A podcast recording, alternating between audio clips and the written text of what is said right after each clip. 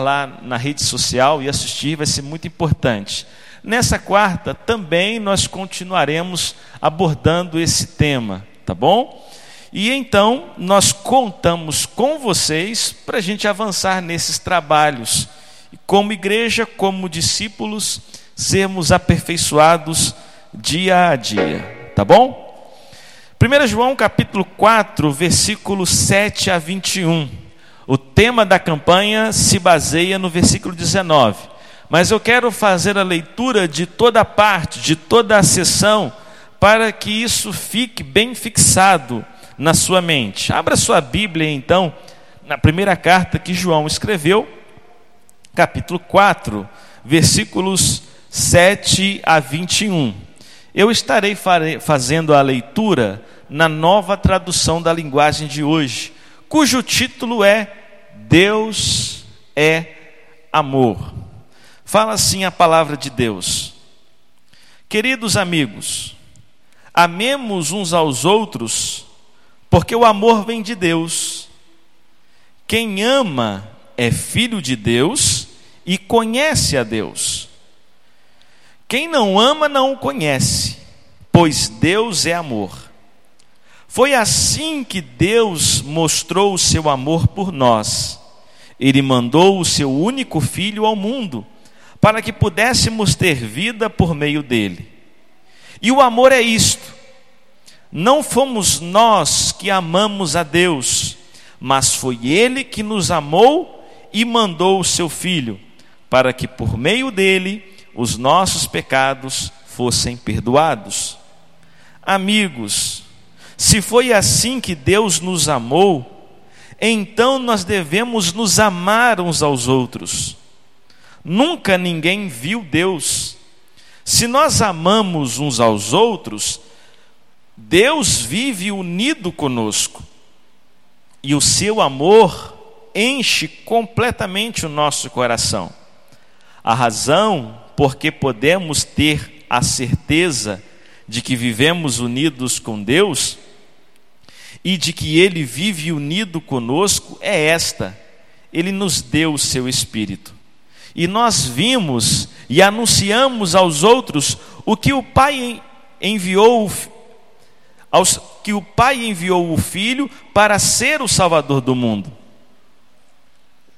Todo aquele que afirma que Jesus é o Filho de Deus, Deus vive unido com Ele, e Ele vive unido com Deus. E nós mesmos conhecemos o amor que Deus tem por nós e cremos nesse amor. Deus é amor. Aquele que vive no amor vive unido com Deus e Deus vive unido com ele. Assim, o amor em nós é totalmente verdadeiro, para que tenhamos coragem no dia do juízo, porque a nossa vida neste mundo é como a vida de Cristo. No amor não há medo. O amor é totalmente verdadeiro. Ele afasta do medo. Portanto, aquele que sente medo não tem no seu coração o amor totalmente verdadeiro. Porque o medo mostra que existe castigo. Nós amamos porque Deus nos amou primeiro. Se alguém diz, eu amo a Deus, mas odeia o seu irmão, é mentiroso. Pois ninguém pode amar a Deus a quem não vê, se não amar a seu irmão a quem vê. O mandamento que Cristo nos deixou é este: quem ama a Deus, que ame também o seu irmão. Queridos, parece que João escreveu essa carta para mim, não é? Parece que ele escreveu essa carta para você, parece que ele estava pensando na primeira igreja. E nós a recebemos dessa forma. É uma carta para a gente. É uma carta para a Igreja Universal. E é interessante que nesta sessão, a palavra amor e suas variações, elas se repetem várias vezes. Você ouviu, você leu a Bíblia dizendo que do amor do amar, que nós somos amados. Se você parar para contar, você vai perceber que amor ou suas variações aparecem 28 vezes apenas nessa sessão, apenas nessa parte. E se você considerar que nós lemos apenas 14 versículos, quer dizer então que amor ou suas variações apareceram pelo menos duas vezes em cada versículo. É uma média alta. É uma repetição que mostra a intenção do escritor. Ele realmente queria lançar luz sobre essa palavra, amor, e destacar a importância do amor e do amar na sua vida, na nossa vida, na vida de todos os discípulos de Jesus. A afirmação Deus é amor, ela aparece duas vezes nessa parte. Esse texto tem muito, tem muita coisa para nos ensinar a respeito disso. Nós amamos porque Ele nos amou. Esse é o nosso tema, é o nosso objetivo de vida. E sobre isso nós precisamos aprender pelo menos quatro verdades. A primeira é que Deus, o Pai, Ele é a fonte do amor. Deus é a origem do amor. Quando a Bíblia afirma que Deus nos amou primeiro, ela está nos querendo dizer isso. Que Ele é a fonte, é dele que surgiu o amor. Deus, o Pai, que está no céu, dele se origina o amor. Shakespeare disse que aqueles que não demonstram o seu amor é que na verdade não amam. Mas isso não pode ser aplicado ao Pai. Porque o amor de Deus não se resumia em palavras. O amor de Deus não veio até nós apenas com declaração. O amor de Deus foi demonstrado quando ele enviou o seu filho ao mundo. E, e quando nós conhecemos a Jesus, nós podemos então ter a vida que ele planejou para todos nós. Hoje nós amamos a Deus, nós verbalizamos o nosso amor ao Senhor através do nosso cântico, nós declaramos o nosso amor ao Pai com a nossa oração que fazemos no nosso quarto. Nós demonstramos o nosso amor a Deus através da fidelidade dos nossos dízimos, da generosidade das nossas ofertas. Nós também demonstramos o nosso amor a Deus pelos nossos atos. É maravilhoso poder servir ao Senhor através do amor, e nós sentimos prazer, alegria em poder amar a esse Pai celestial maravilhoso que nós temos. Porém, nós só podemos amar a Deus porque Ele nos amou primeiro. Porque se Deus não tivesse nos amado, nós também não poderíamos corresponder a esse amor de forma alguma. Porque o amor só existe em Deus. Ele é a fonte, Ele é a origem do amor. É isso que a Bíblia está nos ensinando. Outra verdade que o texto nos apresenta a respeito da importância do amor e do amar na vida dos discípulos é que esse amor não pode ficar retido. Nós recebemos o amor de Deus, demonstrado na vida de Jesus e através de outras formas também, mas muito mais na vinda de Jesus mas nós não devemos guardar esse amor como um tesouro escondido no terreno. Não devemos depositar esse amor na nossa conta no banco para ele se multiplicar, não. Nós devemos permitir que esse amor flua de nós para alcançar também outras vidas. E essa é a natureza da missão. O nosso objetivo é fazer com que o amor de Deus seja conhecido a todo cidadão brasileiro. Os ribeirinhos, o povo do Nordeste, do Sul, lá na Amazônia, do norte do Oiapoque ao sul do Chuí. Todos devem ter uma oportunidade válida para conhecer Jesus, o seu amor. E quando eu me refiro a uma oportunidade válida, é porque muitos Jesus estão sendo apresentados, muitos evangelhos estão sendo compartilhados, mas a missão é levar o verdadeiro Jesus, é levar o puro evangelho, o que salva, o que liberta, o que transforma vidas o que foi testemunhado no momento missionário, o que as Cristolândias têm feito em todo o Brasil, aqui em Itaperuna no Sonho de Mãe, as igrejas. Queridos, o amor não pode ser retido, ele precisa ser compartilhado, porque quem está unido ao Pai deve amar da mesma forma com que foi amado por Ele. O argumento de João é claro: vocês receberam o amor de Deus, agora façam com que esse amor seja levado ao seu irmão, ao seu semelhante, ao seu igual. Talvez você o conheça, talvez não, mas leve esse amor.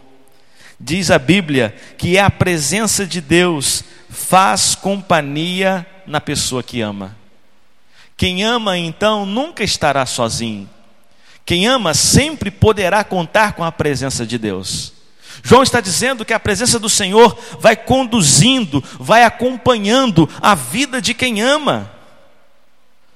Porque quando alguém crê no amor de Deus, confessa Jesus Cristo como seu Salvador pessoal, essa pessoa então passa a ter acesso ao Espírito Santo.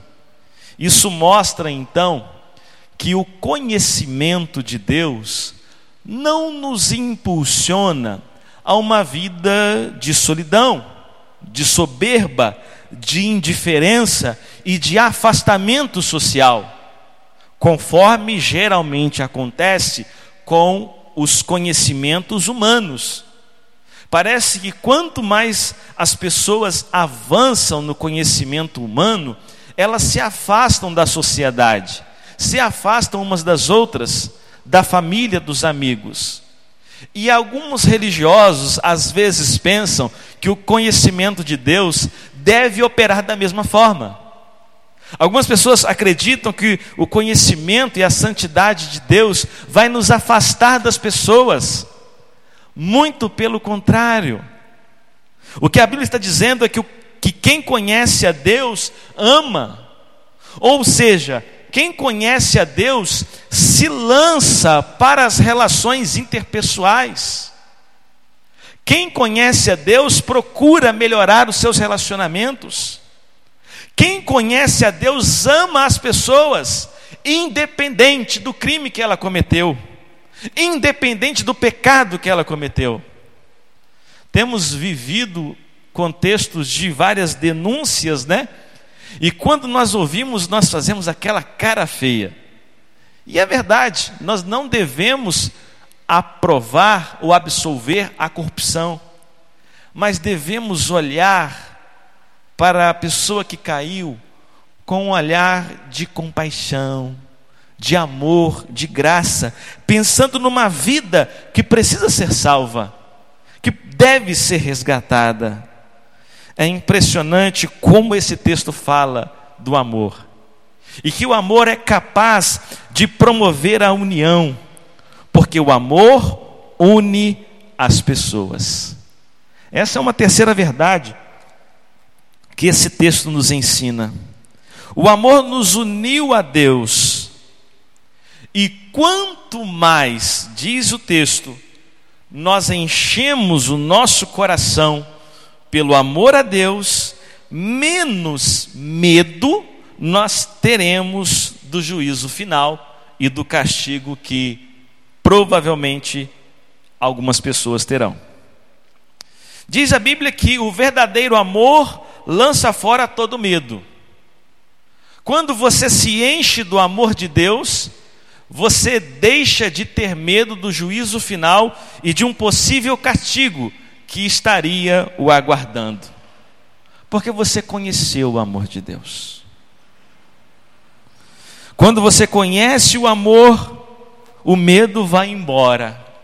E o seu relacionamento com Deus se torna aberto, transparente, cheio de confiança, como uma estrada asfaltada, com todas as medidas de segurança para você seguir tranquilo.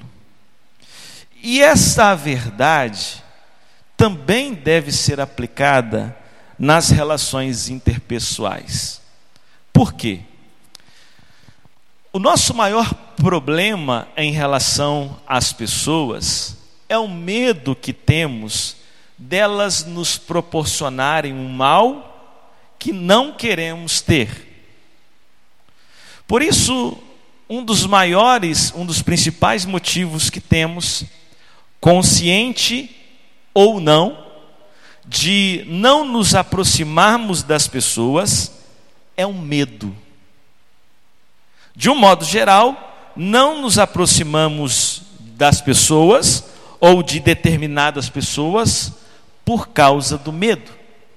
Medo de quê? Medo do mal que elas possam nos proporcionar. A Bíblia está dizendo então que quando nós amamos, o medo vai embora. O amor verdadeiro para com as pessoas deve levar embora essa insegurança e esse medo. E que a relação aconteça a amizade, o companheirismo, sem o medo de que o mal lhe seja feito. Foi esse amor que nós recebemos de Deus. É esse amor que nós devemos levar também às pessoas. Se nós as amarmos de verdade, não teremos motivos para nos afastarmos delas. Muito pelo contrário. Se nós amarmos as pessoas de verdade, as pessoas da igreja, as pessoas que não são da igreja, nós, pelo contrário, teremos motivos para nos aproximarmos delas. Existe um mandamento nesse texto. Versículo 21 diz: O mandamento que Cristo nos deu é este, dois pontos. Ou seja, a partir de agora você vai ouvir o mandamento. O mandamento é: quem ama a Deus, que ame também o seu irmão. Este é o mandamento. Nós devemos sair do culto dessa manhã com esse mandamento na cabeça. E não só nos lembrar que se queremos amar a Deus, devemos amar o nosso irmão, mas com o mandamento no coração, disposto a verdadeiramente amar o próximo. E amar não no sentido apenas de afirmações, mas amar com atitudes, amar com comportamentos, amar com uma mudança da maneira de viver, se for esse o caso. O mandamento é: quem ama a Deus deve também amar o seu irmão.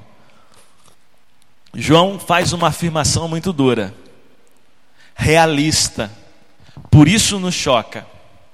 E a comparação que João faz é a seguinte: como é que você vai amar a Deus se você não vê a Deus? Se você não consegue amar ao seu irmão, a quem você está vendo? Queridos, traduzindo isso para o nosso contexto, João estaria dizendo o seguinte: você não consegue amar quem está longe de você? Se você não consegue amar quem está perto de você. Veja bem, se você não consegue amar quem está perto, como é que você vai amar quem está longe? Porque o verdadeiro amor não está condicionado pela qualidade da pessoa amada pelo merecimento da pessoa amada. Não. O verdadeiro amor está condicionado a quê? Está condicionado ao nosso desejo de fazer o bem a outra pessoa, de proporcionar a vida a outra pessoa, conforme Deus nos amou. Como Deus nos amou para nos dar vida, diz a Bíblia. E é da mesma forma que devemos amar. Por isso, não fique agora pensando em amar quem está longe. Ame quem está longe. Ame a Deus que está no céu. Ame os ribeirinhos que estão lá no norte. Ame os nordestinos, ame os sulistas, ame a todos que estão longe. Mas comece a praticar o seu amor para quem está perto de você. Comece a praticar o amor para quem convive na mesma congregação e os seus olhos estão vendo agora. Comece a praticar o amor ao morador de rua que você verá ao sair desse culto. Comece a praticar o seu amor à família que mora na beira-rio e não tem para onde ir. Comece a demonstrar o seu amor ao pedinte do sinal de trânsito. Comece a demonstrar o seu amor agora ao seu amigo que faz uma ligação e às vezes nós no nosso coração pensamos assim, e agora tenho que tolerar essa pessoa tanto tempo vai tomar meu? Queridos, é essa hora que essa pessoa está precisando. Demonstre o seu amor nesse momento. Se dedique às pessoas. O mandamento é: quem ama a Deus, que ame também o seu irmão. A pergunta que quero deixar, ou melhor, as perguntas que deixo para a sua reflexão, são essas. Como nós tratamos as pessoas que estão perto? Será que o anseio por Deus não tem nos cegado e nos impedido de enxergar os nossos semelhantes? Será que o nosso desejo de termos o céu não tem nos feito desvalorizar a importância da vida na terra? como nós temos reagido às necessidades das pessoas que estão perto da gente. Um vizinho, um conhecido, um amigo de infância. Nós temos nos importado com a dor do outro, ou preferimos ignorá-la, para não nos sentirmos responsáveis e sofrer por causa disso. Eu acredito que o que predomina na nossa mente é que nós nos achamos pessoas boas. Nós nos achamos, ah, não, eu amo sim, eu amo o próximo sim. E nós chegamos a essa conclusão porque não temos briga com ninguém, não temos atrito com ninguém, não temos inimigos, não odiamos a ninguém. Mas o fato de não odiarmos as pessoas não significa que nós as amamos. Porque o contrário de amor não é ódio. O contrário de amor é indiferença. E se nós temos nos comportado como igreja, como cidadãos e discípulos pela indiferença, não temos correspondido ao amor que Deus nos deu. Ou amamos, ou seremos indiferentes. Conhecemos e estamos unidos ao Deus que é amor, ou seremos ingratos ao amor que dele recebemos. Eu amo porque ele me amou. Eu desejo amar porque ele me amou. Porque Deus te amou você também deve amar. Se esse também é o seu desejo, é a sua prontidão, o seu compromisso, a partir de agora, ou pelo menos renovado a partir de agora, eu quero convidar você para fazer uma oração e pedir a Deus: Senhor, renove em mim a disposição em amar. Me ajude a obedecer esse mandamento, a não ser indiferente pela necessidade do outro, mas a demonstrar pelas palavras e ações o quanto eu sou grato ao Senhor por esse amor e como desejo amar o meu semelhante. Se você deseja dedicar a sua vida ao Senhor, faça essa oração. Abra-se de forma sincera e transparente a Deus. E Ele ouvirá você. E eu tenho certeza que Ele ficará muito feliz e poderá até dizer: Ele entendeu, Ele entendeu o meu amor. Vamos falar com Deus. Pai, muito obrigado pelo seu infinito amor. Esse amor primeiro que deu origem a toda bondade e benignidade. Senhor, muito obrigado porque a sua natureza é o amor. E nesta manhã, mais uma vez, nós fomos confrontados com o mandamento que se queremos amar ao Senhor, devemos também amar o nosso semelhante. Nos ajude a praticar esse mandamento, a amar quem está perto e não apenas aqueles que estão longe. Tire de nós toda ignorância e soberba, para que não andemos pela indiferença e que nossas ações e palavras sejam cheias de amor para o bem do próximo. E assim, ó Deus, nós iremos corresponder com o nosso melhor ao grande, imenso, infinito amor que o Senhor nos proporcionou. Foi demonstrado por nós através da vinda de Jesus a vida que nós temos no teu amor, queremos levá-la ao povo brasileiro, queremos levá-la ao cidadão itaperunense, aos nossos amigos e familiares. Por isso, Pai, nós dedicamos nossas vidas e a entregamos nas Suas mãos. Use a tua igreja, abençoe os teus discípulos. É em nome de Jesus, o teu filho, que nós oramos. Amém.